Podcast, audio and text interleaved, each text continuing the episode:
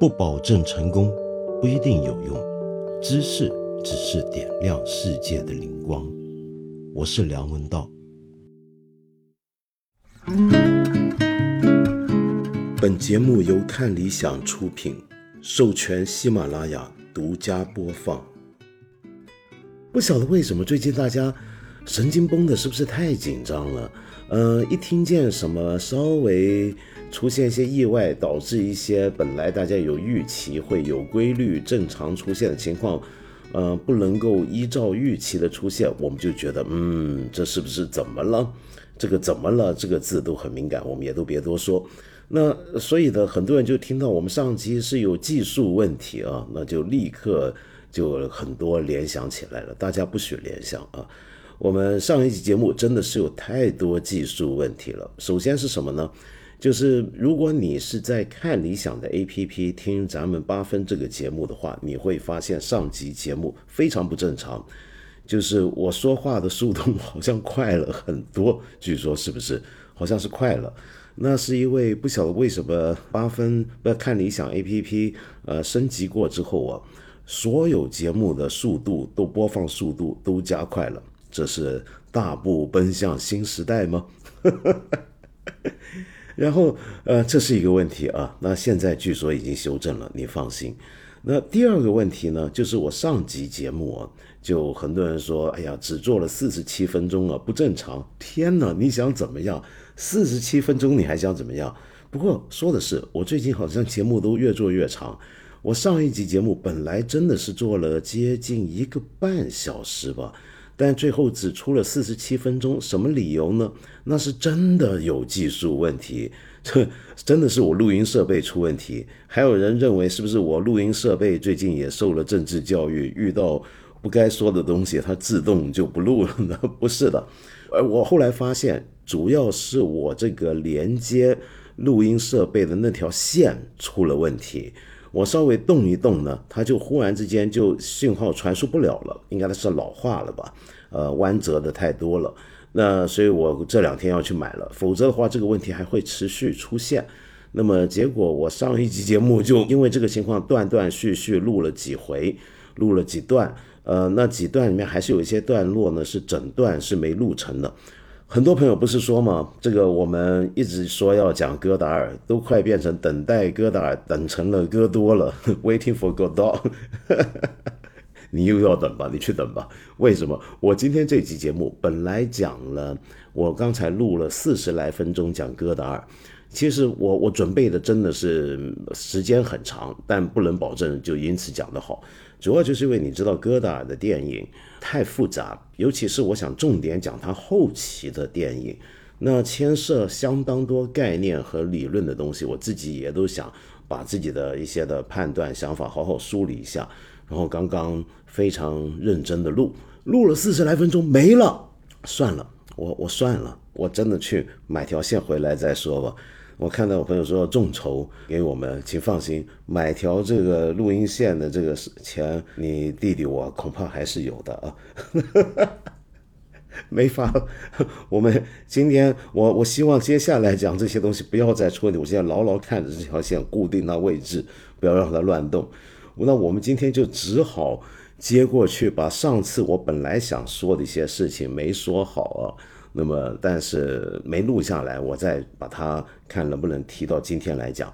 我们上集节目是讲的最近这两个星期，大家都可能还，你现在说不定还仍然在关心的今年的诺贝尔奖的颁发的情况。那么今年的诺贝尔奖出来啊，你知道每年诺贝尔奖在我们中国都会有很多讨论，比如说我们之前也说过。这个中国人对诺贝尔奖好像有特殊情谊节，以前呢是没有得奖人不够多，那么我们就觉得为什么我们好像还是轮不到咱们呢？就仿佛把诺贝尔奖当成某种人类学术文化成就的一个呃通行的标杆，那么我们担心自己不达标。那么这么多年下来，其实我们也累积了一些获奖者，可是大家仍然是觉得很不满，起码新中国成立之后。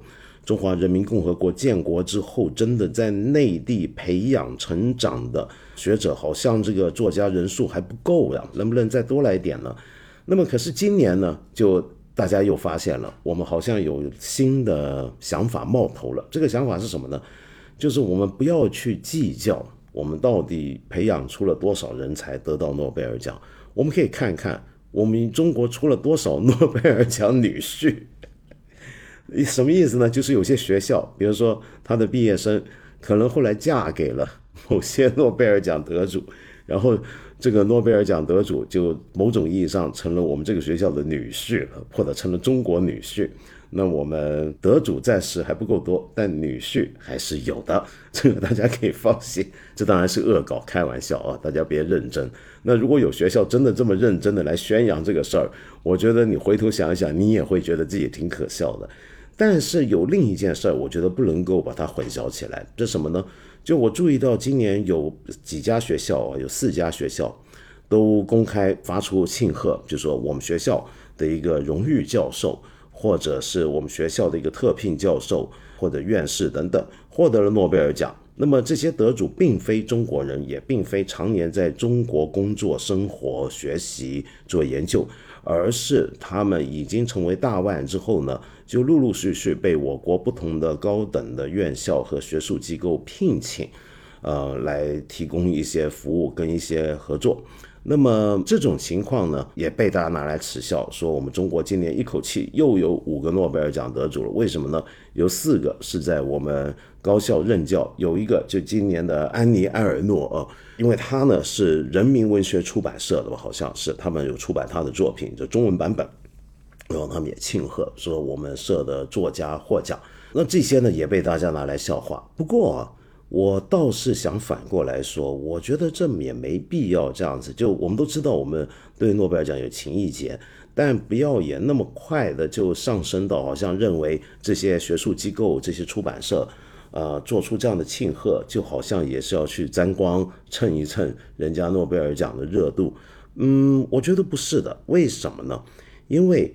首先讲学术，学院机构本来就大学本来就理论上就是普世性的，任何一个国家的大学，它里面的所传授的正在研究的学问都不可能被封锁在一个国家的国界之内，而一个大学里面所做的任何的教学跟研究，也不只是用来服务于。这个地理框架、主权框架内的国家里面，他们的人、他们的生活、他们的社会、他们各方面的需要，大学里面在传授、传递跟开发的知识，总是会透过学刊、学术交流、教育等等，汇入到全球性的一个普世的学术社群里面。在自然科学方面，这点是尤其明显的，没有任何一个国家能够闭门造车。好。那么再反过来看，其实，呃呃，在学问的追求上面，任何一个学校里面有出息的学者，他当然他会说，我希望我做的一些东西对我们的所在的这个地方、这个国家、这个社会有贡献。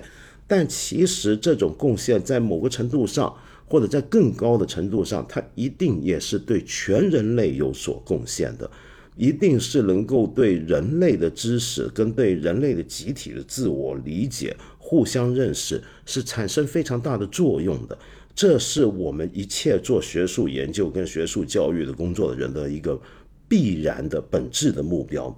从这个角度来说，一个大学里面，它当然可以并且应该聘请来自世界各地的优秀人才，吸纳各地的优秀的学生。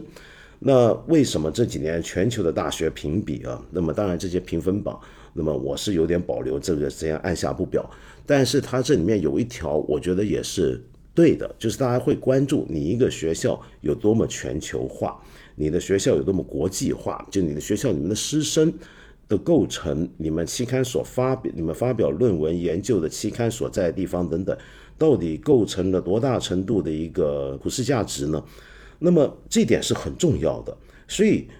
你如果把大学当成是全球学术网络在我们这个国家的其中几个节点来看的话，那么这些节点里面，他们有学者有老师，就算这些学者跟老师并非常年的住在中国，在中国工作，但是他也参与了我们这边的工作跟教学，那他们获奖，这个学校从这个角度来讲，他难道不应该值得高兴，不应该去发表贺电吗？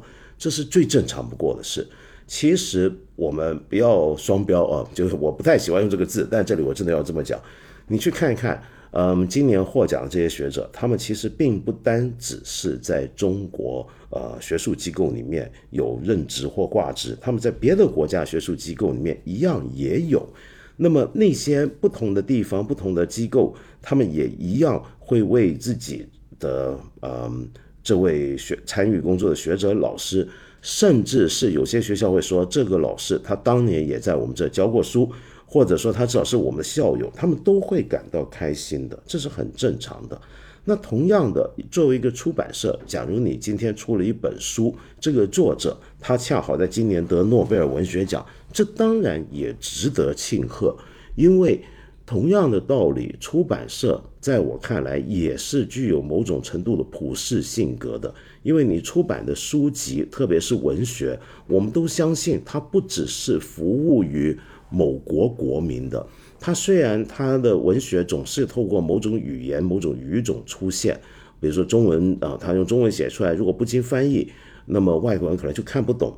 但是，我们都假设，即便如此，它仍然具有某种更根本的价值，在中文上面，它是可以被翻译出去，并且可以影响到其他地方的其他语种的呃族群种群落的成员的。所以，在我看来，我们国家的出版社也好，学术机构也好。在这一波诺贝尔奖得主名单公布之后，如果他们觉得与有荣焉，那么发出贺电，我觉得是很正常的事情，大家不要太过敏感。再回头来讲，其实我们全世界任何国家的一些技术上的进展，它背后所依靠的很多基础科学的认识，都恐怕是一个普世性的认识。举个例子啊，我们中国，你知道我们在全球率先发射。过一枚量子卫星，而这种量子卫星它只能够制造的出来，能够发射上去开始运作，它的背后其实是依赖我们平常所说的第二次量子革命。这第二次量子革命只是一种技术上的很重大的革命，比如说现在你可能也听过量子计算、量子通信等等。可是这一切技术上的进展背后，却依赖于曾经被爱因斯坦质疑过的量子纠缠。那这个量子纠缠，呃，当年爱因斯坦质疑它，那么可是质疑它之后，现在我们都发现啊，爱因斯坦的质疑可能是错的。那这个错不只是理论上的错，而且还是在技术上面，在在实验上面是有人可以验证的。那其中一个参与了。这样的一个工作的正正就是今年的诺贝尔物理学奖的三位得主他们做的事。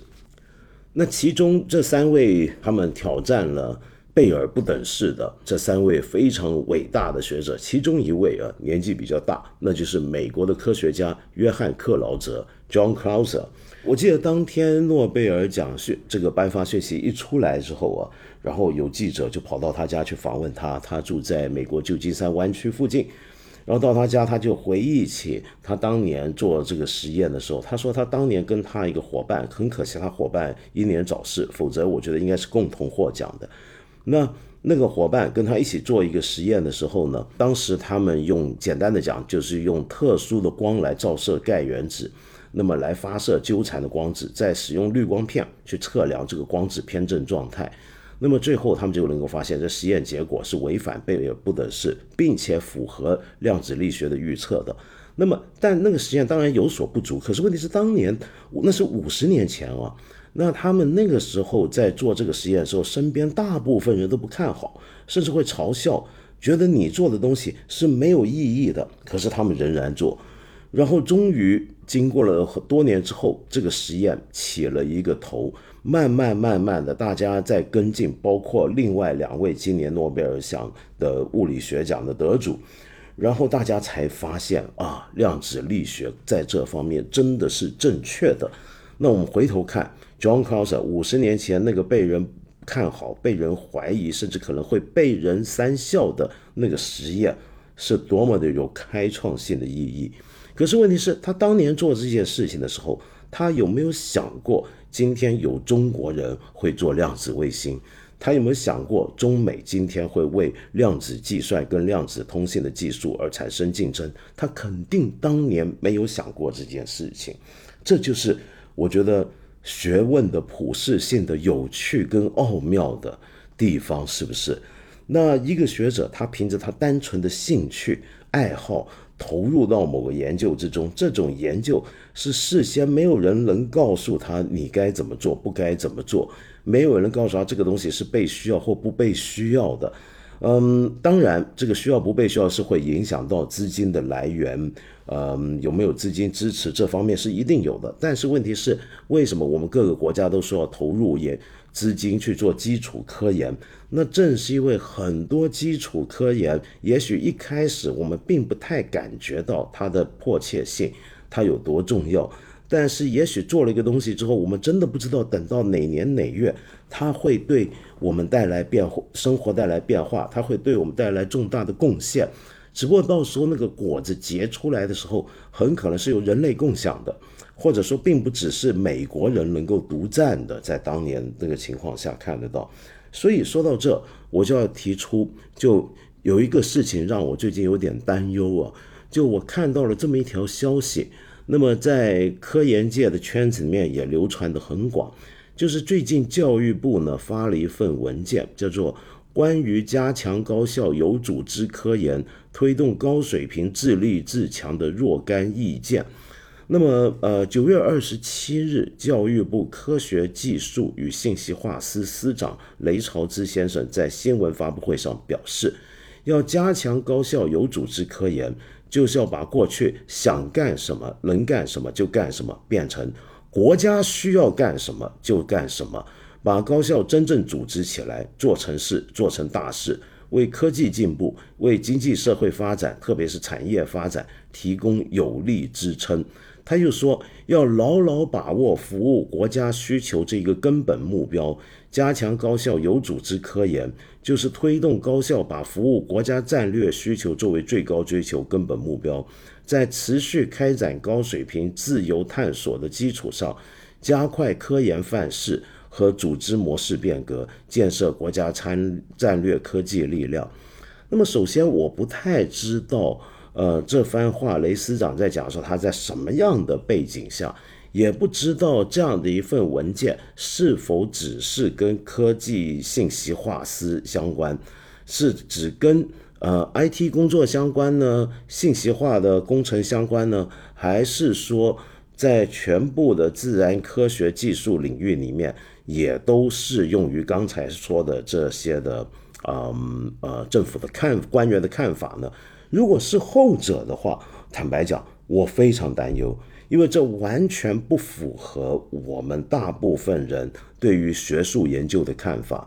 学术研究这个事情本来就是建立在自由上面，就是学者们，他们这些受过专业训练、有专业能力和水准的学者，他们凭着自己的背景，他能够感觉得到，知道目前在人类的知识大厦里面有哪些地方是有漏洞的，有哪些地方是有问题的。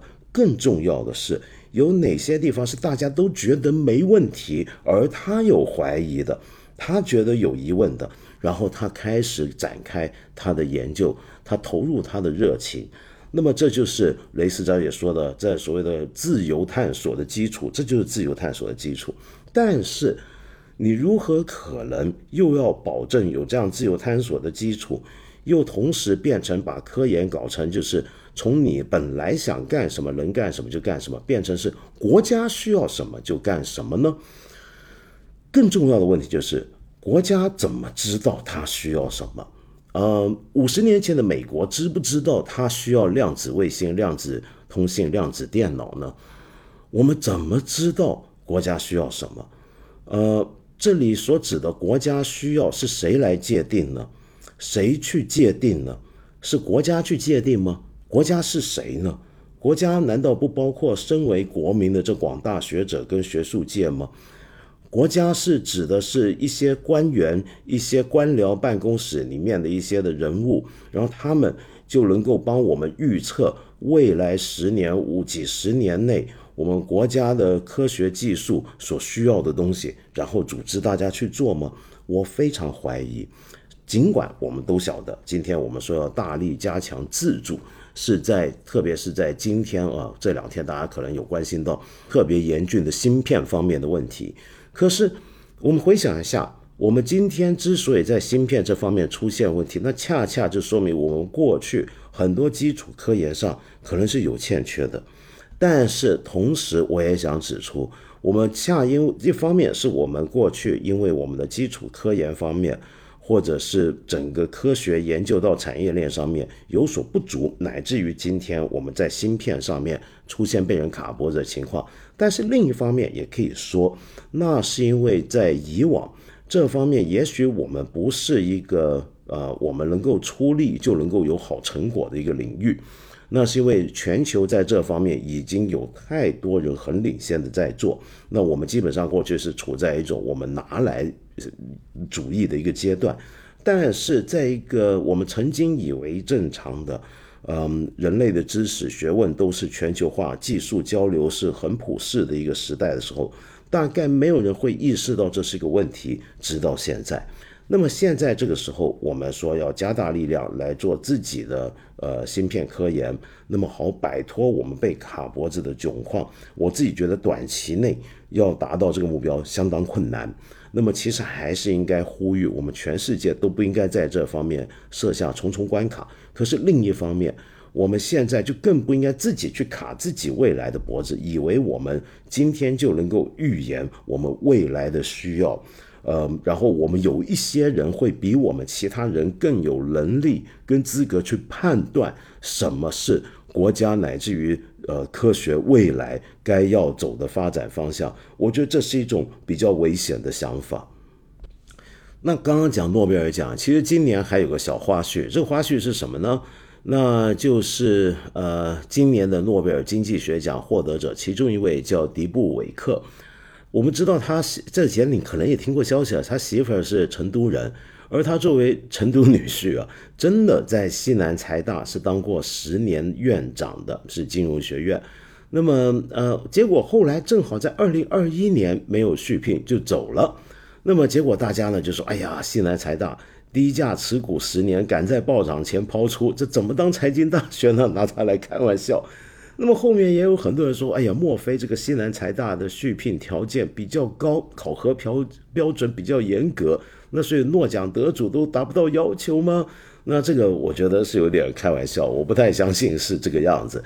那当然这几天还有很多八卦传闻呢，我到现在不能确定，我们不要瞎瞎猜。但是我看到一个讲法，我觉个人觉得好像啊，在云云说法之间比较可信的一个说法。那是一些我我我遇到过有一个朋友在学术界工作，他跟我这么讲。然后我昨天又遇到另一个学术的朋友，也是跟我这么说。他们说啊，其实主要原因是因为疫情影响。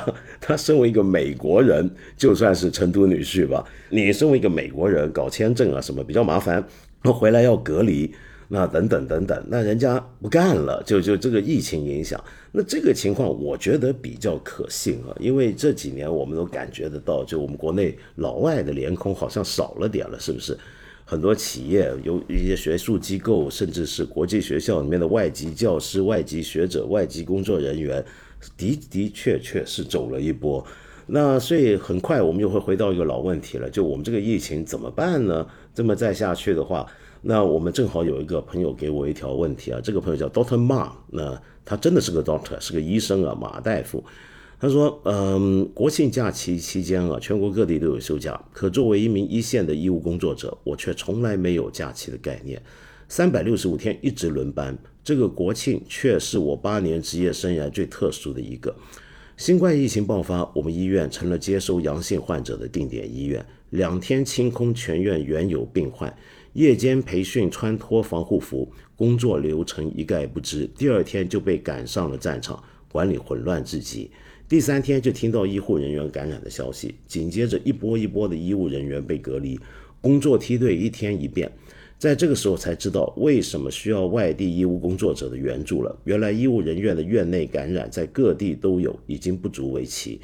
就在这样的情况下，上级领导还要求在定点酒店的医务工作者两个人合住一个屋子，不说交叉感染的风险，工作时间都不一致，休息也不能保障。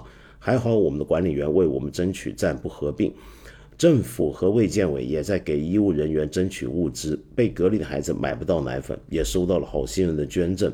感恩所有人员的付出，希望早点跳出这个折叠空间，回归正常。哎呀，马医生，您真是辛苦了。您说的这个情况是最近发生的情况吗？我不晓得现在还会有这样的事吗？您的医院不晓得在哪呢？我以为经过这两三年，大家培训穿防护服在医院里面，应该是一个很普通的常识了吧。你看，我们现在不是还有些人在。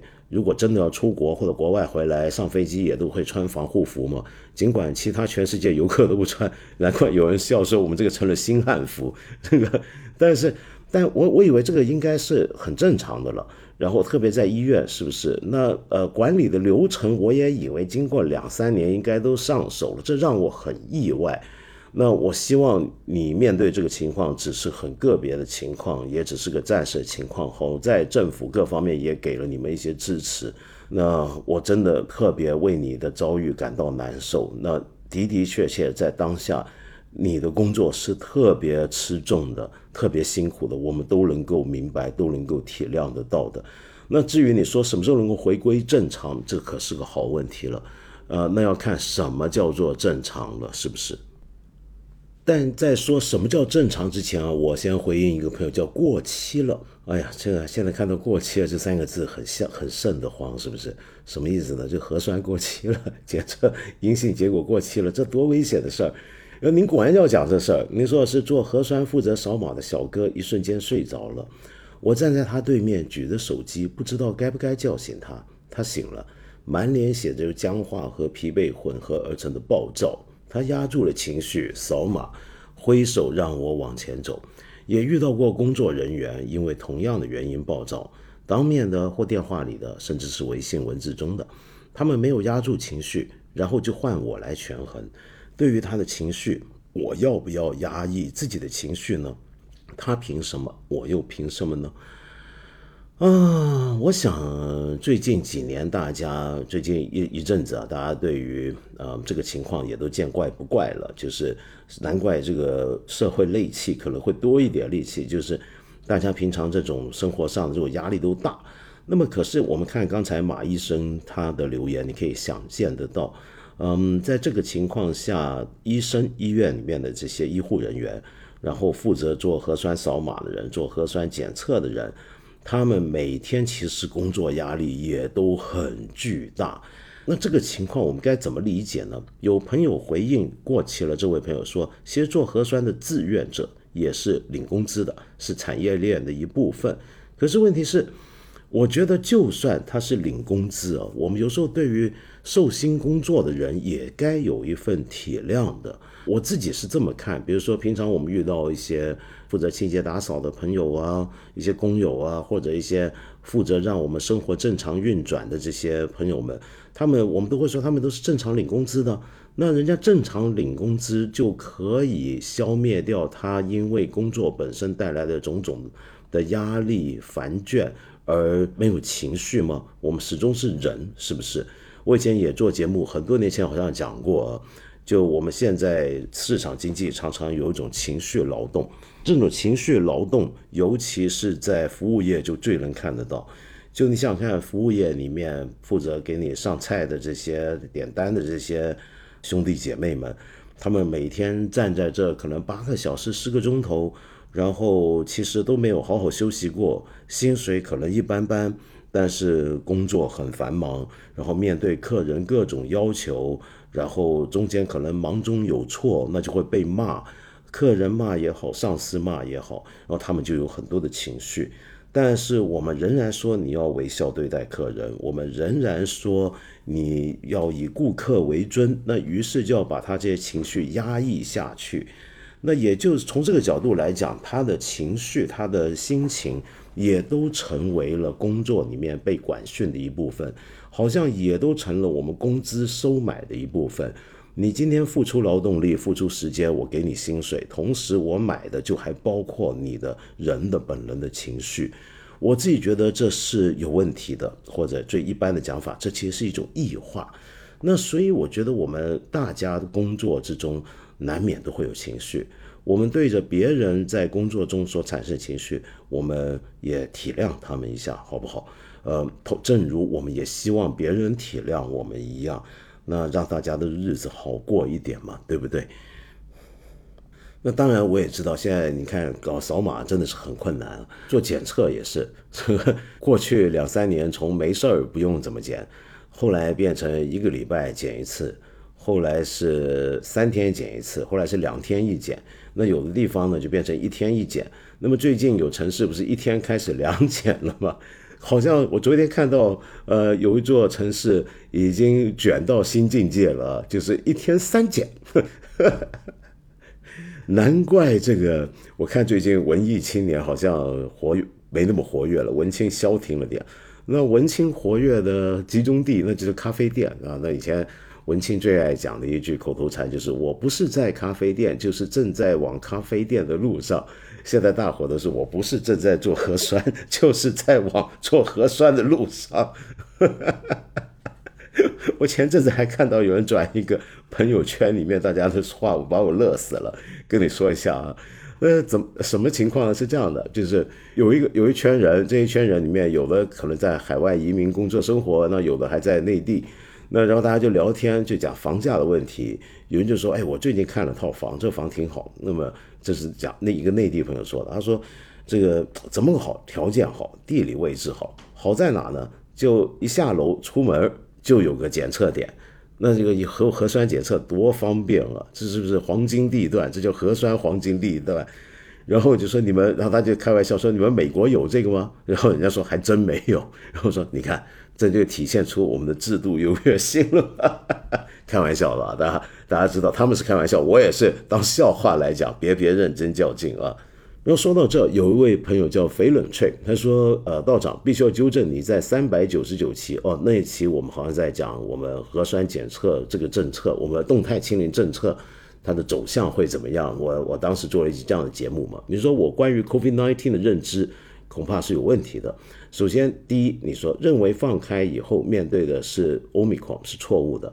欧米克是现在主要流行的病株，Delta 并没有消失。近期还有 Delta 与欧米克的重组毒毒株出现，而且今年六月，我国山东就有工人感染过 Gamma 的变异毒株，甚至变异出欧米克的母毒母毒株 B. 点一都没有消失。它甚至还跟自己的子毒株 BA 二重组，并且被多国监测到。二疫苗问题，我上次讲的 mRNA 疫苗啊，的确是比灭活疫苗稍高一点，但是副作用也比灭活高一点。综合起来，灭活疫苗更稳定。而且现在的疫苗作用只能说是聊胜于无，疫苗只能防重症，不能防感染、防后遗症。这样疫苗作用直接打八折。最关键是国外躺平不管。导致现在的病毒疯狂变异重组，疫苗面对 RNA 病毒本来就像是拿着李鬼的照片找李逵，现在就是拿着李鬼的照片找李逵，无穷无尽的儿子孙子。三 Long COVID 的问题，尽管有人极力否认，拿出身边统计学来试图掩盖新冠后遗症，但依旧改不了日本有四千家 Long COVID 诊室，甚至上海都有四家诊室的事实。英国 ONS 每个月都会有 Long COVID 统计，现在已经累积到总人口的百分之三点五，而且病毒变异数以亿计，这数据就永远见不了顶。四，如果说疫苗还能起到一些作用，那分级诊疗就是一点作用都起不了。轻症不用它治，重症它又治不了，同样不能防感染、防后遗症。躺平共存真的是极其不负责任的行为，这就是在给病毒无限机会。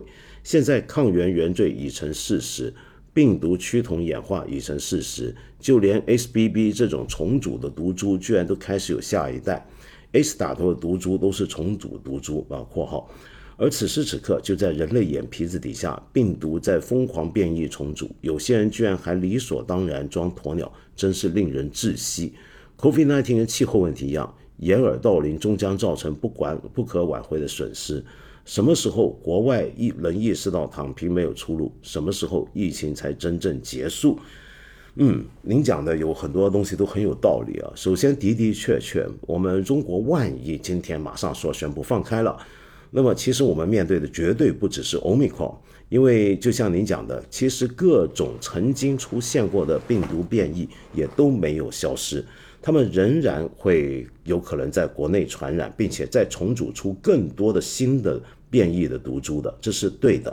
而且现在最大的问题，就像我讲，我们过去两三年在全世界范围内都是比较干净的，所以我们国内感染过 Delta 的人群也比较少。那所以我们没有办法对 Delta 形成自然免疫群体，那么这就是一个比较大的问题。第二，您说的疫苗问题也是正确的啊。目前看来，不过其实关于灭活疫，目前我们拥有的灭活疫苗，就我们国内用的，以及国外比较多人用的 mRNA 疫苗，它们的副作用研究目前还不很完整。呃，为什么呢？是这样的，因为我想说，呃，人类历史上，我必须老实讲，这回面对新冠病毒啊，我们这一次的反应。跟效率，其实在人类史上是没有出现过的。嗯，在以往历史上，面对一个忽如其来的巨大的瘟疫的时候，你想想看，我们中古的时候听说的各种的非常可怕的病，像黑死病啊等等、天花等等，那个时候根本就没有有效的特效药，也没有什么疫苗，完全就是靠人类自己感染适应。然后获得免疫能力就是这么过去的，而那个一过去，每次付出的代价都很可怕，死伤无数，那甚至有整个族群灭族的事实出现过。但是这一回啊，我觉得是大规模的这种流行传染病里面，人类反应非常快的一次。我们在两年之内，大家迅速发展出各种的疫苗来应对，包括 mRNA 疫苗。嗯，甚至这个这种 mRNA 的疫苗技术是研究了很多年，这次是有突破性进展，在短期间内是很难得的事情。然后甚至发展出了针对重症通常算是有效的特效药。那所以，呃，我们这次做的做法是空前的。我们处理这种感传染病的做法是空前的。那以往的做法是怎么样？以往做法其实坦白说。就只能够是尽量隔绝，没办法隔绝，就等到大家都受感染。那么当等大家受感染的过程里面，这些病毒在历史上，它们其实就是会不断的变异重组，然后就会产生更多的变种。但是大体上也根据以往的经验，都有个趋势，就是他们慢慢的在这个漫长的感染过程中，呃。被不断感染侵袭的人群会逐渐形成，当然是讲幸存的人会逐渐形成免疫群体，病毒本身也会开始逐渐适应宿主。我想这都是我们今天这两年之后我们都知道的常识了。所以，我们这次的做法，无论是其他国家还是中国，都是以前没有人做过的事情。那么在这个情况下，我们目前其实真的是对所有的疫苗，包括我们国内用灭活疫苗，它的副作用，我们都还没有完整的认识。我们现在能不能断定 mRNA 疫苗的副作用一定会比我们灭活的疫苗要高呢？这目前从报道来看，有这个趋势。可是我们事实上对于国产的或者其他国家也在做出来的传统的灭活疫苗的副作用的报道相对少。是否表示副作用本身也比较少呢？很难讲，可能只是报道少而已，也很有可能是研究没法做，就这个研究做的还不够。那也也有很多这种问题的。那再来您说的 Long COVID，就是我们的新冠患者的后遗症问题，确确实实是这个数字是越来越普遍。大家随着呃研究的跟进，大家越来越发现。的的确确，现在有很多新冠患者康复之后仍然会有后遗症。那这个后遗症，有的人长期，有的人短期，有的人比较严重。比如说，有这有些人有误脑的问题。那我自己身边就有亲戚朋友就有这种后遗症，他们可能有几个月啊是味觉消失掉的，或者嗅觉不见了。哇，那我像我这么爱吃的人，我想想看，我都觉得可怕，太惨了。但是问题是说，我们又放大一点啊，看病毒跟人类的历史，你会发现，我们人类在历史上，我们今天这个身体是不断的受到各种的细菌跟病毒侵袭，并且改变过的一个人体。我们病毒其实很多时候都在陆陆续续的几千年来在改变我们的人体。我们今天以为我们的人体本来好像很自然、很正常，但我们忘了塑造我们的身体生理条件的其中一股力量就是这些病毒。那所以有人会从这个角度来讲，今天的 Long COVID 后遗症的问题的的确确会对一些人好像让他失去了我们今天定义的正常的东西。但其实这种改变，说不定就是病毒跟人类历史中本来就有的一个情况，我们可能是无法阻止的。那当然，我们说啊，那不阻止，难道我们就不抵抗吗？那如果要抵抗，那问题就来了，就我们是不是真能人定胜天？就我们如何抵抗？因为我们都知道，随着全球气候危机的到来跟已经现实化啊，我们未来还会出现更多各样的传染病。那以后如果出现其他的传染病，它的杀伤力、传播效率都跟新冠差不多的时候，我们到时候该怎么办？那那这就是一个问题。就面对这种天灾，我们该有的态度是什么？我们刚才不是提到什么叫正常吗？其实我想说，就任何一场天灾打击过我们之后，我们所谓恢复正常这种想法都是不切实际的，并没有所谓的正常这回事。遇到一场大洪水。一场大干旱之后，一些受侵袭的地区，这些地区已经产生了人员的移动流出，已经产生了地貌的改造。那这些东西，就算这个大水退去了，就算这场干旱结束了，之前它所造成的影响也都会留下来。如果你想回到原来的情况，那是不可能的。我们更不要说火山爆发带来的整片填土的被埋没，或者一个新的岛屿跟地貌的诞生。或者是地震所带来的巨大的断层的重组等等，那这些都是不可被逆不不可逆转的。由于不可逆转，我们也不可期望回到之前的所谓正常。从这个角度看，我觉得病毒对我们的打击，传大型传染病对我们的打击也是如此。我们所谓不能回到正常，就包括我们被感染过的人，如果这里面有少部分人，比如说您说的。就算您说的数字是对的，我没有做过调查，总人口的百分之三点五，我们要假设他还真的就可能会回不去了，或者至少在今天我们还找不到能够让他稍微回去一点正常状态的办法。那么现在问题在这，就是说对于这些人，比如说我问过我一个朋友，他就是那个失去味觉四个月的人，那我们说，那你现在会不会觉得宁愿就是如果你你当时不是在英国，你是在国内？封起来这样的话，你会你会觉得更好呢？你宁愿怎么选呢？他想一想，他选还是希望在国外。那我不那请注意，那是他个人的讲法。我们可以谴责他这个人太有问题，认识不对，站站站的位置有问题。但是我又能理解为什么他这么讲，因为他觉得，对我现在味觉是有损，但是我觉得有机会能够修复，也不知道有没有。但是问题是，我要工作，我要生活。那你如果我几个月我没办法像我过去那种正常生活，我会觉得可能更难受。那他就要选择，那他的选择这是一个。那么所以，我我一直说我们的问题在哪呢？我们问题就是说，我们现在的动态清零，我讲过无数次了。我是认为出发点是对的，它的前提是对的，只不过在执行过程中，我们今天这种执行，比如说一天三检到底有没有必要？我是质疑的是这种东西。再来就是动态清，我讲过很多次。我们是要有目标的，目标是什么呢？那就要就是疫情结束。那疫情是怎么个结束法呢？是我们主动做一些事情来让它结束，还是我们等它结束呢？那目前看来，我们是等它结束。但什么叫等呢？就假如说新冠病毒，我们是等它消失掉吗？它不会消失掉了，它已经在全世界流传活下来了，已经某种程度上共存下来。它也不可能被消灭了，那只剩下我们现在是这样的。那我们是不是等，只能够等我们自己有足够大的免疫群体，只能够等我们有足够的医疗基础，去使得万一有天我们放开的时候，我们处理得了忽如其来的重症住院者，呃，不要让我们公共医疗系统崩溃。这就我一直在讲的事情，对不对？那我一直问的就是，我们今天在我们基础医疗上面，我们做了什么样的准备？我们有没有帮助大家提高我们的疫苗接种率，而且是有效的疫苗接种率？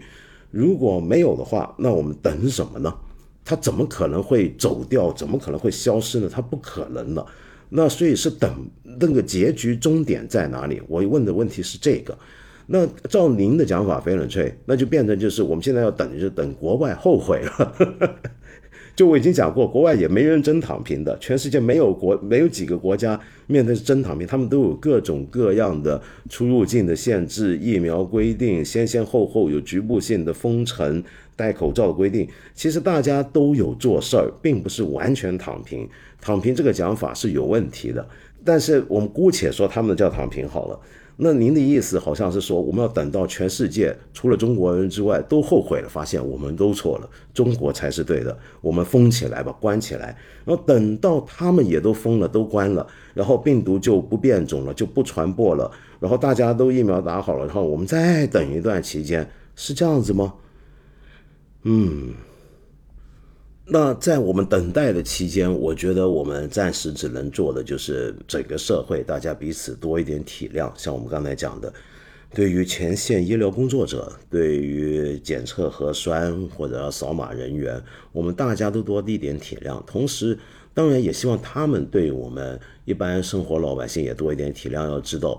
我们普通老百姓隔三差五的去做一次核酸，去排队，有的人要三更半夜，有的要大清早，有的赶时间，否则来不及上学，开开工等等。我们大家都只能再多一点体谅。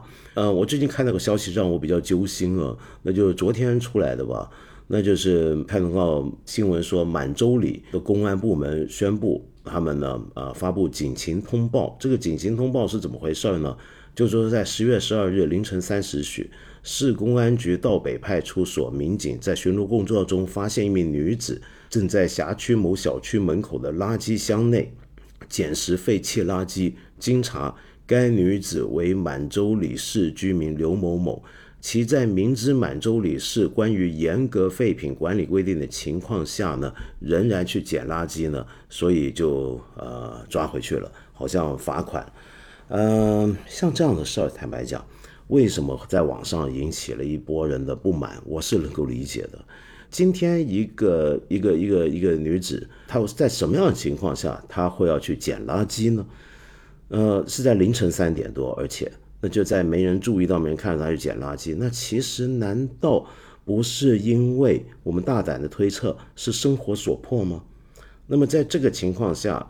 呃，当然可能我们废品管理今天因为疫情的原因啊格外严格，可是问题是啊，我们怎么样可以对这种人也多一点体谅？不是说容许他去捡垃圾，而是怎么样让这种我们不要再看到有人这样子去捡垃圾？这难道不是我们大家期待的目标吗？嗯，我们前一期节目还有个朋友留言也挺有意思啊，就我们最近讲说。啊，大家也很关心中国影视业接下来怎么走。然后有位朋友叫沐晨，然后我那有一期节目我记记得提过，就是说我们今天呃网民的这个呃意见啊是很主导我们很多事情的。可是谁是网民？什么人构成网络上发言最积极的这个群体呢？我有一期节目就讲过，按照我们国家的呃互联网者使用者的情况的统计来看。目前好像在网络上面，相当多的声音是小学学历、初中学历，那可能是在读的小学生、中学生，也可能是拥有小学学历跟初中学历的人，那他们占的这个比重相当大，而且在网络上的活跃程度也相当高。那因此，我们说网民对什么样的事情很有反应的时候，我就有时就想啊，原来这是一群可能小学生和初中生的反应，那。那当然，这我知道这个讲法可能太绝对。果然，木成兄就指出我的问题。您说，道长，我知道我水平很低，您千万别这么讲。我们怎么能这么说自己呢？您说的很好，您说，但是还是想表达。刚听了你上一期中学历低导致认知问题水平差。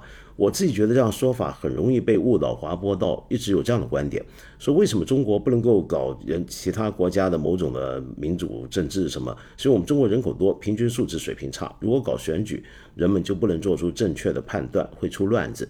所以国内一直对一种乌合之众这样的观念很流行。就像李文亮医生离开，大家群情哀悼，表达哀思的时候，就有人说这个是乌合之众，这算不算是一种精英的傲慢呢？我记得林瑶写论文里面提灯塔主义的时候，就罗列了不仅仅是普通人，即使是国内的高等知识分子教授，也会被微信假消息蒙蔽，以至于对川普和国会山叛乱表示赞赏。所以我觉得学历只是一方面，让信息充分的流通也很重要。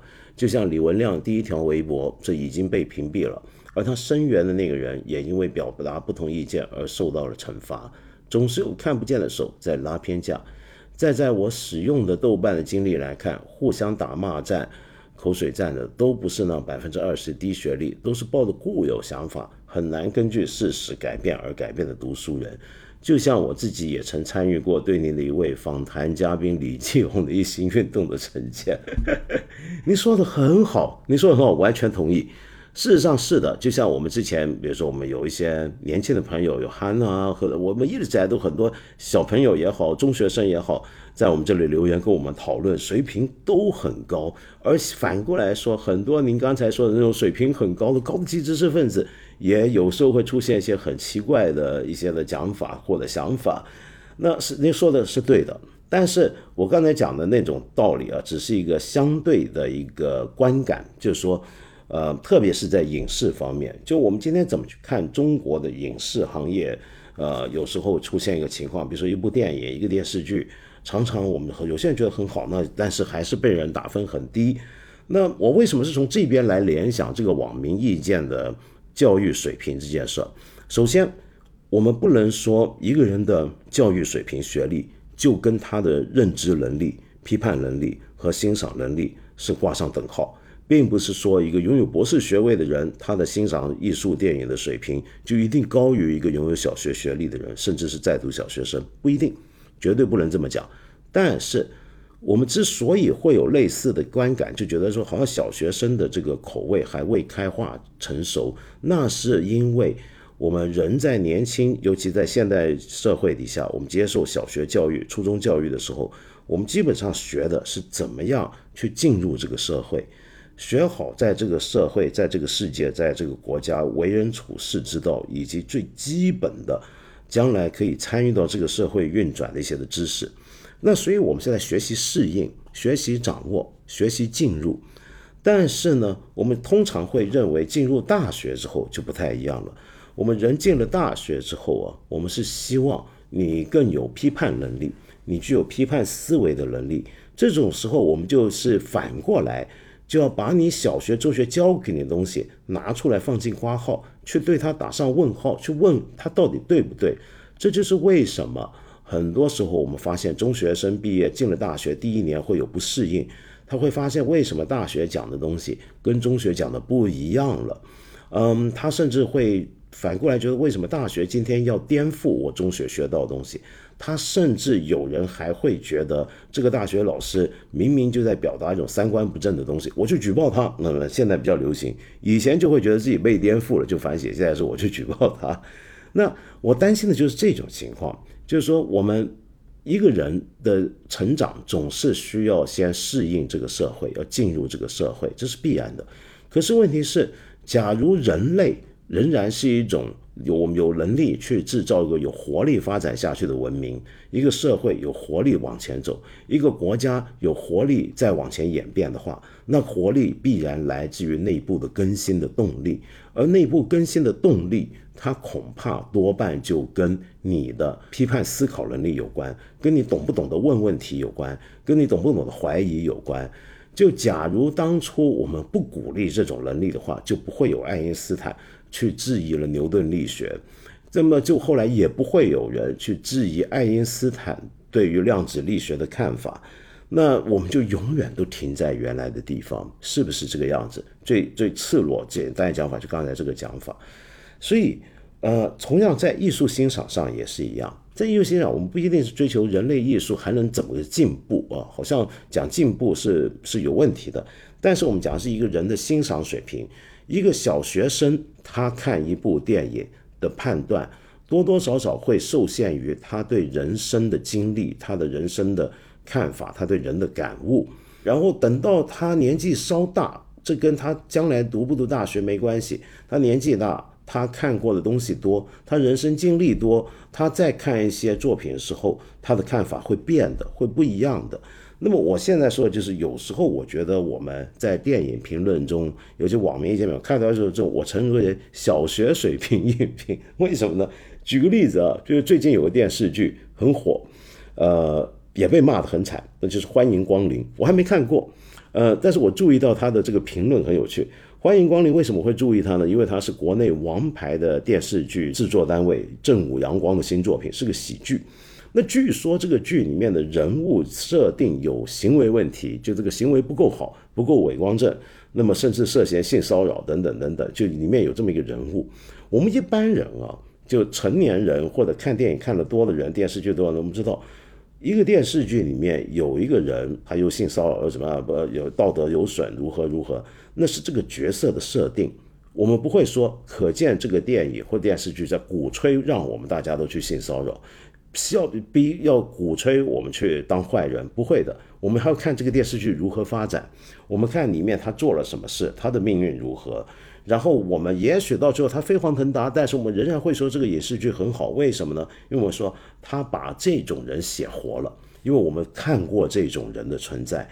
那这个戏剧里面可能对这个人的态度，就是要把他描写出来，有这种人的存在，也很有可能他带着隐隐的批判，或者甚至批判色彩都没有，他只是呈现这样的人物。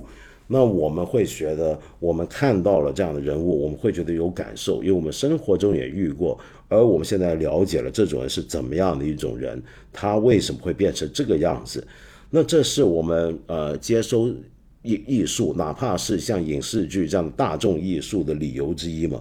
但现在我看到这个剧的评论，很多人就一上来就说这个剧里面这个人是坏人啊，三观不正。这种剧那有这种人物。那还把他当成主角，那就是这个剧三观不正，因此这个剧不好，我给他一星。那就相当于看这个悲剧啊，这个好人最后都死光了，然后坏人赢了，那这是不是也是三观不正，应该禁掉呢？哇，莎士比亚那些全部都要拿去烧掉才行。这个，唉，就就有点像小孩子看戏都说这是好人还是坏人。那如果说好人最后没赢，他就会很难过。然后他会觉得这个这个动画片不好。那么超人必须要打倒怪兽，如果怪兽一群禽干，然后把这个超人分撕了，那这个一定是个坏的动画，对不对？那我们是不是所有影视都要往这个方向走，走迁就这种水平的认知呢？那么这个是我比较担心的事儿。当然，我这个讲法，我欢迎你来批评我、骂我，一定会惹起很多争论。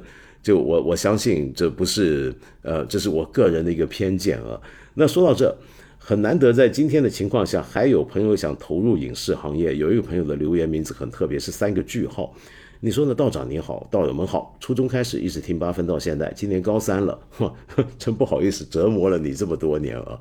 那是第一次留言跟大家请教，也就向各位我们听这个节目的朋友请教啊。他说是初从初中开始啊，热爱电影的我，呃，就有了进入电影行业工作的念头。可家里也没有做这一行的，只能从网络上对这些有一星半点的窥视，可终究毫无头绪，只拿着考北电这个念头苦着。今年暑假，父母费力在郑州找到家编导培训机构，老师的对口只是省内的统考，而现现在因为县城的疫情解封遥遥无期，去郑州学习的机会可能都把握不住了。在家这几天，我突然意识到，北电的梦想，拍电影的梦想，在逐渐的远离我。也许是县城的信息封闭让我自大，我根本就不够格有文学梦、有电影梦，但还是希望道长和道友们给我些建议，我该朝着什么方向努力，怎么应对北电的校考，哪怕打醒我也好。首先三个句号，我要先祝福你，就是我觉得我很佩服你有这样的勇气，想想做这样事，可见你是真爱。今天是我们很多行内人都想退行的时候，那么你来跳进火坑。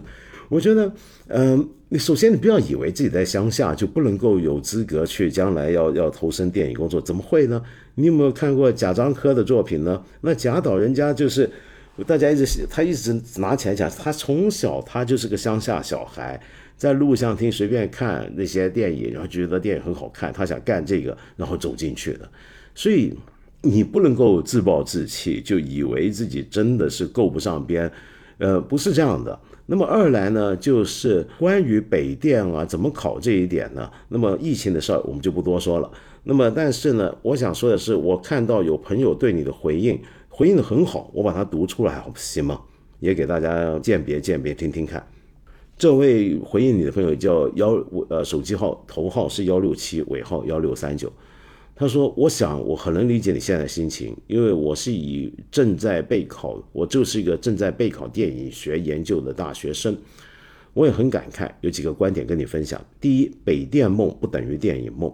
现在艺考领域和考研领域几乎都被教辅机构垄断，他们越来越卷的同时，也带动了艺考难度的越来越大，无疑加剧了小县城艺考梦的难度。对，这个的确是当年贾樟柯那个年代没有的。”然后你就说到，但我想说，既然是电影梦，最终目的是肯定是参与到电影制作，那么北电也只是这个环节中一条发展线路，完全不必因为难考上北电而断电影梦。当然，北电的电影教育肯定国内首屈一指，网络上还流传各种北电瞧不上中传的说法，但这并不意味着其他学校就不能培育出优秀的电影人。像我喜欢的青年导演毕赣和魏淑君，你应该也听说过，他们都是非北电系的呀。而且现在大部分影视院校都要进行拍片实践，这才是最好的学习环节。感受创作时的紧张或焦虑，喜悦或兴奋，成就或痛苦。因为学电影是不能实现电影梦，但是拍电影可以实现电影梦。即使不能进入北电，你也可以继续选择电影梦啊！说的非常好。事实上，我想说我自己算是这行还熟悉一下啊，知道的人多。我就认识很多一流的大人物，他本来甚至根本不是学电影出身，但是现在在这个行业里面是顶尖级的人物。但是呢，就算今天我们说近年来全球的这个影视行业越来越专业化，好像越来越是你不学这个还真的入不了行，其实也不是的，因为出我们要知道，你北电出来。你肯定也有实习作品，你作品没拍好，那坦白讲也是没用，到最后还是要看你做了什么东西出来。而我们现在其实还有很多的创作的机会，有各种各样的比赛，有各种各样的大中小的迷你的独立影展。那在这里面其实都有很多你可以去拍电影，然后去参展，让人看到你作品的机会，更不要说互联网了。所以我不认为今天大家的出头机会或者入行机会真的比以前少那么多，而且必然要跟学院挂钩。那么再来呢？这位朋友还提到一点，就线上学习。看到你提到原计划去郑州的教辅机构学习，但因为计划疫情原因只能终止。因为我对艺考不太熟悉，但我猜题目应该是影史、文长、故事创作、电影理论、电影热点产业、艺术概论这些吧。这些课程都有线上辅导班。像电影学考研领域，就有飞林、戏梦、阁楼等机构，并且每年成功上岸的人数，绝大部分都出自这些机构。所以我觉得，你既然因为疫情不能前往郑州，也了解那些机构只够对付省内考试，嗯，你大概可以选报网课，在线上学习。不过艺考再怎么说，也是前期应试为主，只要是应试啊，都是有办法的。你高中学过政治课吗？讲的就是坚持两点论和重点论的统一，先把基础分背牢，人人都需要背多分，再去扩展开来啊。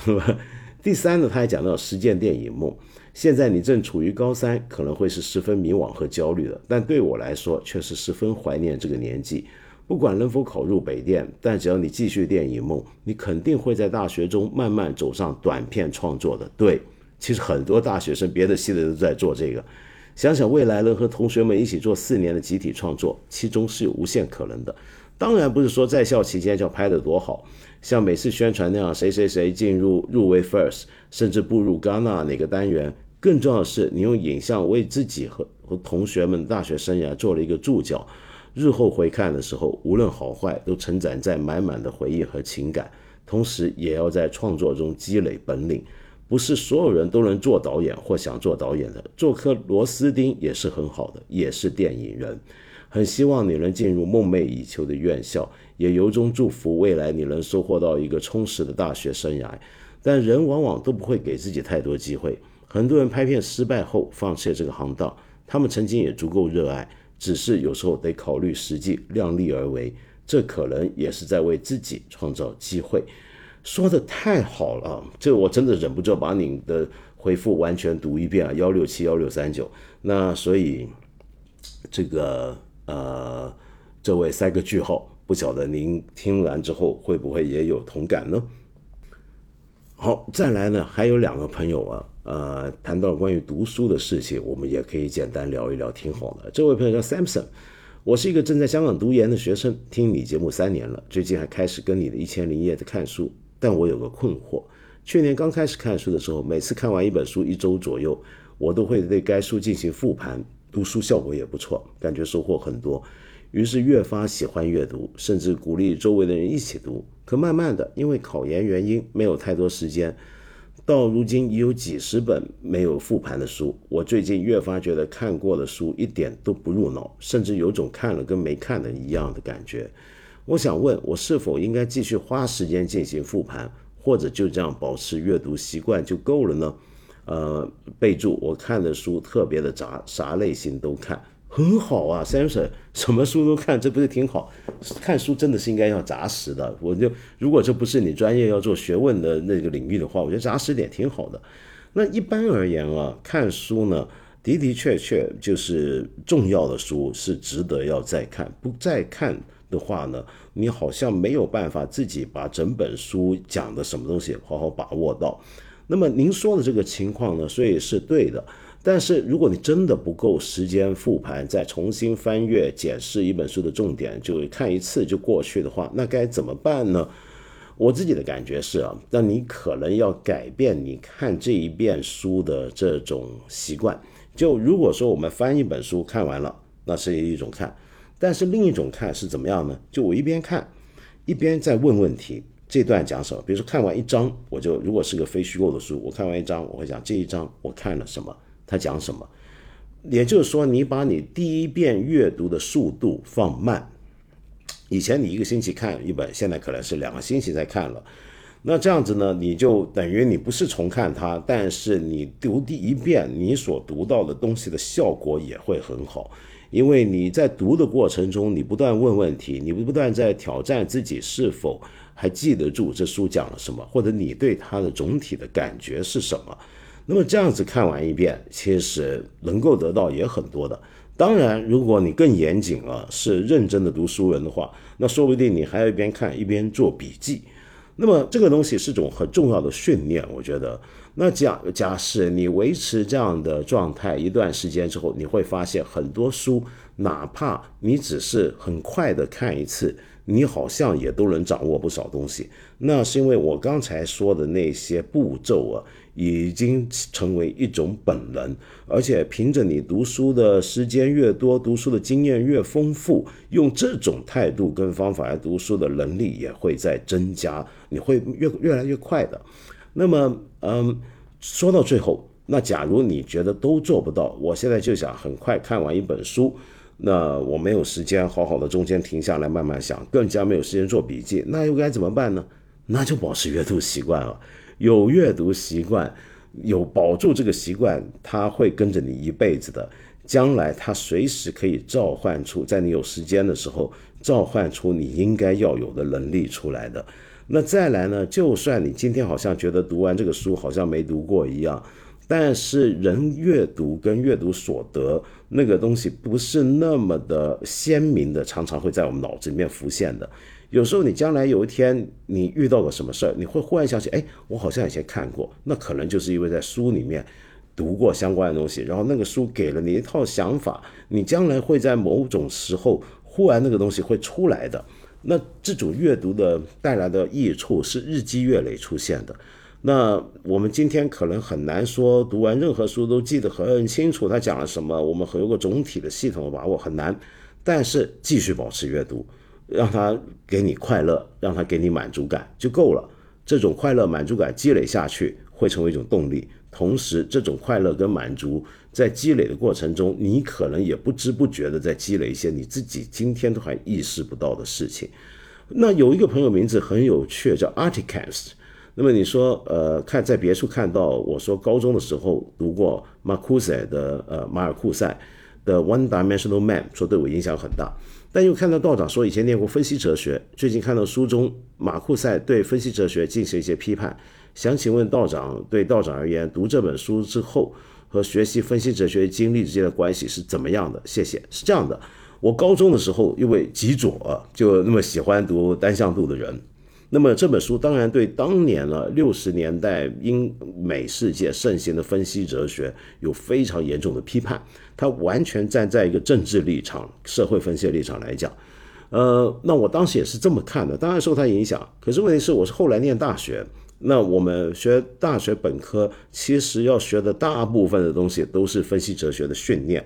那我才发现，马尔库塞对分析哲学批判，在政治上讲可能有一定的道理，但是分析哲学一些我们看起来好像很脱离实际生活、实际政治。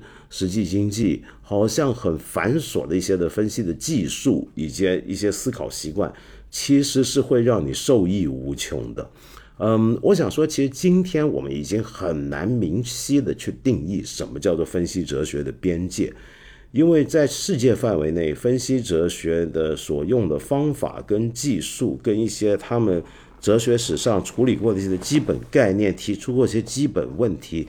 都已经构成了今天哲学本科训练的一部分了。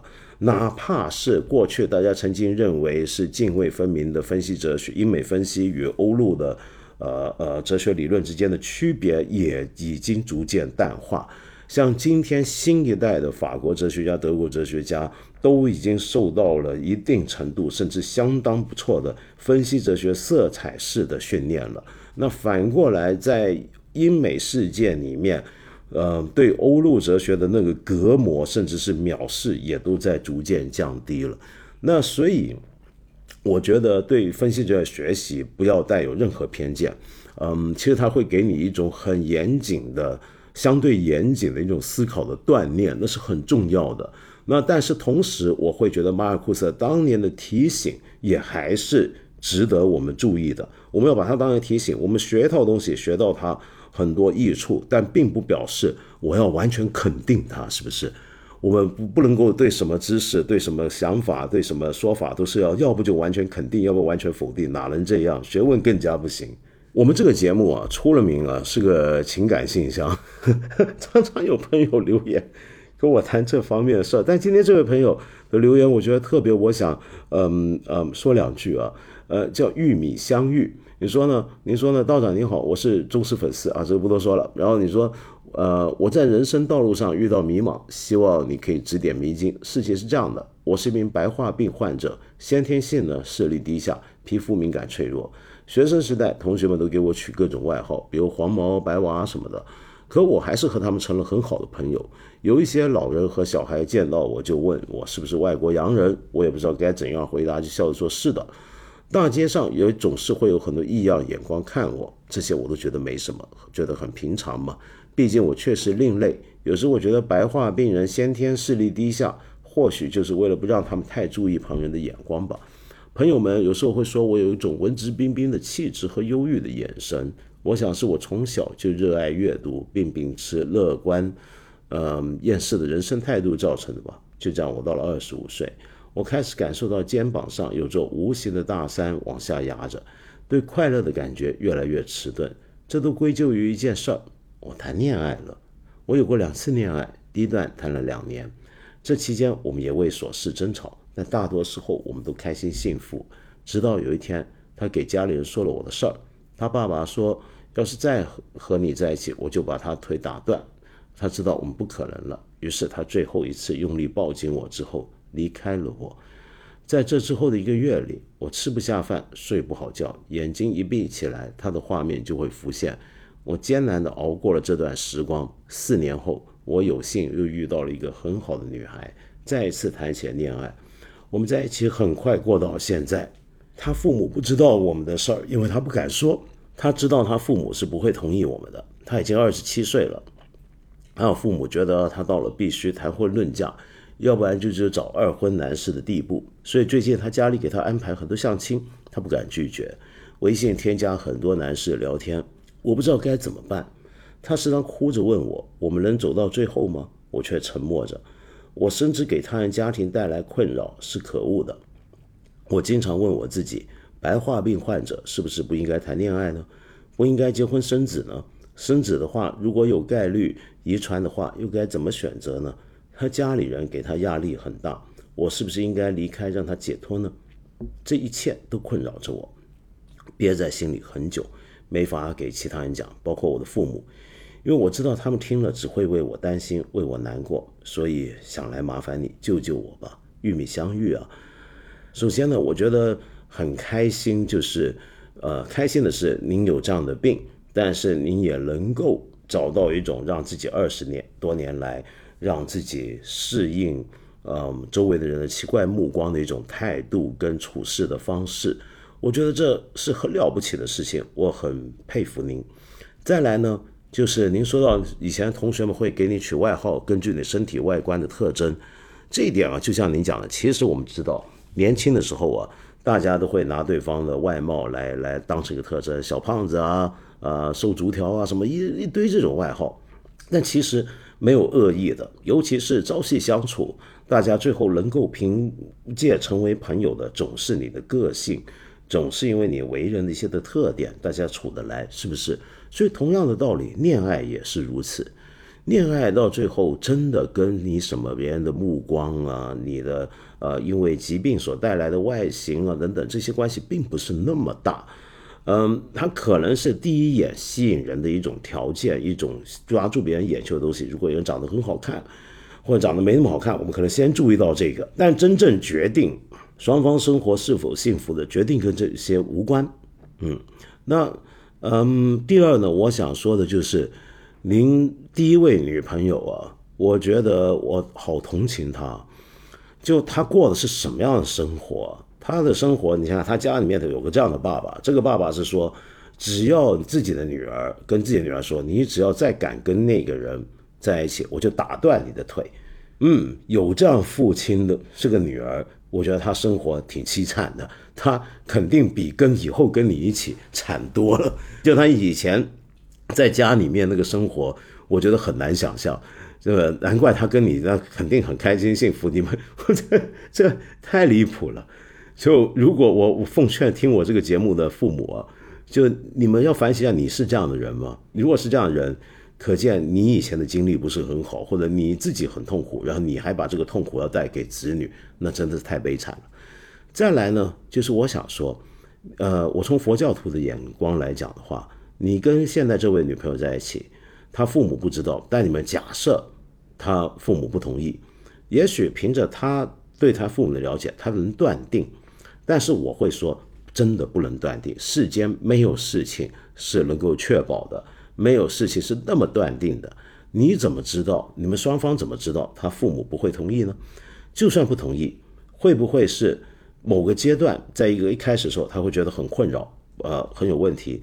但是，假如你们两个能够让他们看到你们在一起真的很好、很快乐，彼此需要的话，是不是有办法能够软化他们一开始所感觉到的那种麻烦的感受呢？要有这种希望，要有这种信心。再来就是你要知道，你没有给别人家庭带来困扰，你没有给任何人带来困扰，感到困扰的话，都是我们大家的问题，是我们这个社会对于白化病的不理解，对于一个我们是对于这个疾病的不知道的情不知道不了解的情况下，这是问题是出在我们，不在于你。第二就是我们这个社会。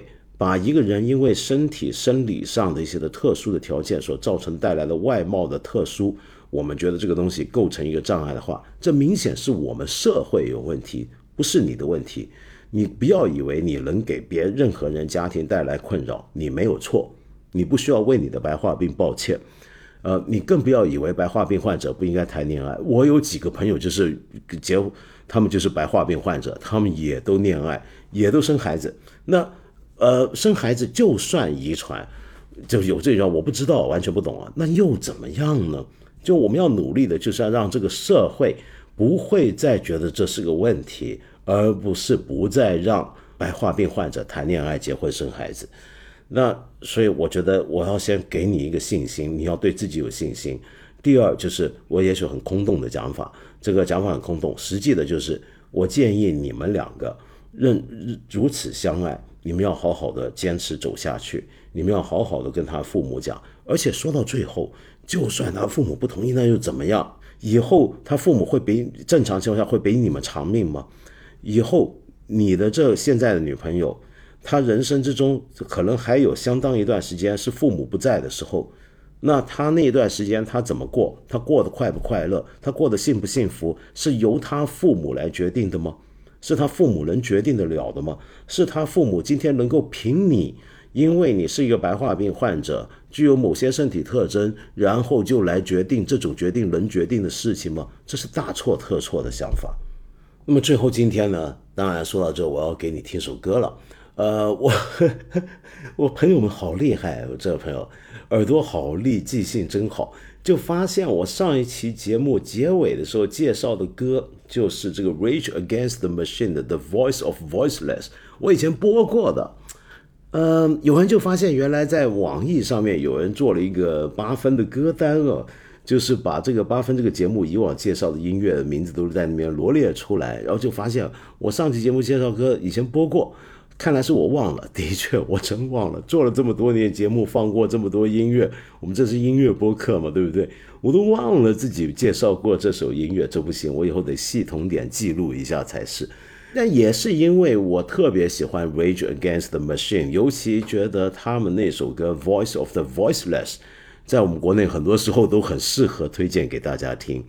那再来更重要，就是因为上次我们讲到今年的诺贝尔化学奖得主，这个位加州斯坦福大学的 Bertuzzi 教授，他年轻的时候在哈佛大学念书的时候是组成一个重摇滚乐队，然后他在里面玩键盘，然后伴唱。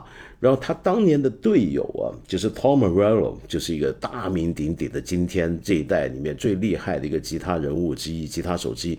然后他呢，则去了西岸，在美国西岸组成了，就是刚才我们说 Rage Against the Machine，他们是老队友。然后这回诺贝尔奖出来消息，也把这个这段有趣的历史重新拿出来小谈了一阵子。然后 Tom Morello 呢？呃，玩的音乐肯定跟他们当年大学的音乐风格是有不一样的，但肯也可能还有点接近。我们找不到今年的诺贝尔化学奖得主他自己玩乐队的时候那个音乐是怎么样，所以就只好给你听听他老队友后来搞的是什么音乐。那我今天呢，为了要弥补上次的过失啊，就上次选了。这个 Tom Morello 后来组的那个乐队 Rage Against Machine，我才知道国内的翻译叫做“暴反”，暴力反革命是吧？暴力反机器，其实是。那我今天介绍另一首他有份参与的一个一个演奏，这个演奏就好玩了。这不是他的原创音乐，也不是他是主角，他只是主角之一。但这个曲子有意思啊，为什么呢？因为你呃，我们以前做节目好像讲过《权力的游戏》，我记得哇，这是恍如隔世。当年我们还在做《锵锵三人行》的时候，就有几集节目，窦文涛看了很兴奋，说：“你看美剧拍的多好啊，《权力的游戏》。”而且说《权力的游戏》音乐就好哇，音乐一起来就鸡皮鸡皮疙瘩都起来了。那当然，后来我们知道《权力的游戏》烂尾了，大家都说最后一集很糟糕啊，《锵锵三人行》也没了。但是哎，最近《权力的游戏》的续篇又来了，你可能也看过。叫做《龙之家族》，那么我我我看了头三四集，没有追看完啊。那但是好像房间评论都不错，至少要比《权力的游戏》的最后一季表现要好，有点一开始全游的那种感觉了。大家趁着能看啊，还赶紧看。呃，以后谁知道？然后这个《权力的游戏》的这个续篇《龙之家族》呢，虽然是个崭新的电视剧，但依托的背景是一样的，但。同时，它的主题音乐也仍然是那首音乐。我今天要给你听的就是它的主题曲《权力的游戏》和《龙之家族》的开头主题曲。但这个主题曲的版本很特别，是纯吉他演奏版本，电吉他演奏版本。那为什么会有这样的一个版本呢？是这样的：你如果玩电吉他或者听摇滚的话，你必然知道，全球的电吉他品牌相当多，但是有其中有双峰。这是少林跟武当，那就是 Gibson 跟 Fender 这两大厂牌的吉他。那 Fender 呢，就跟 Gibson 一样，他们都会出些特别版。那 Fender 在两三年前就出过一款《权力游戏》特别版，它为《权力的游戏》里面三个主要家族呢量身定做了三把吉他出来，那是一个特别版本，做的很漂亮，是他们人手打造的，很特别的吉他，那个样子很酷炫。就有一个家族是代表的龙的家族，有一个吉把吉他代表是狼的家族，有一把是代表狮子那个家族，那么很漂亮，很漂亮，很酷的。如果你喜欢摇滚的话，你会知道那把吉他看起来很酷的。然后呢，为什么呃 Fender 会做这样的吉他呢？是因为《权力的游戏》其中一个编剧、一个创作者就 Dan Wise。Dan Wise 呢，当然现在呃大家骂他，觉得他把《权力的游戏》搞砸了，混账。那么，但人家那个时候可是风头正劲啊，那那人家好不容易搞了前几季，还是挺好看的嘛，对不对？那这个 Dan Wise 在反正是好莱坞炙手可热的创作者。那么没想到他自己也是个乐迷，而且是会上手的乐迷。他自己也玩电吉他，当然不是职业的，就等于业余之余就自己自己玩开心嘛。那么消解压力，呃，兴奋一下。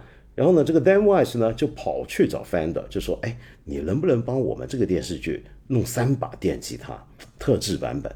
然后 Fender 居然说好，然后就做了。做好了之后呢，又找了几个吉他好手。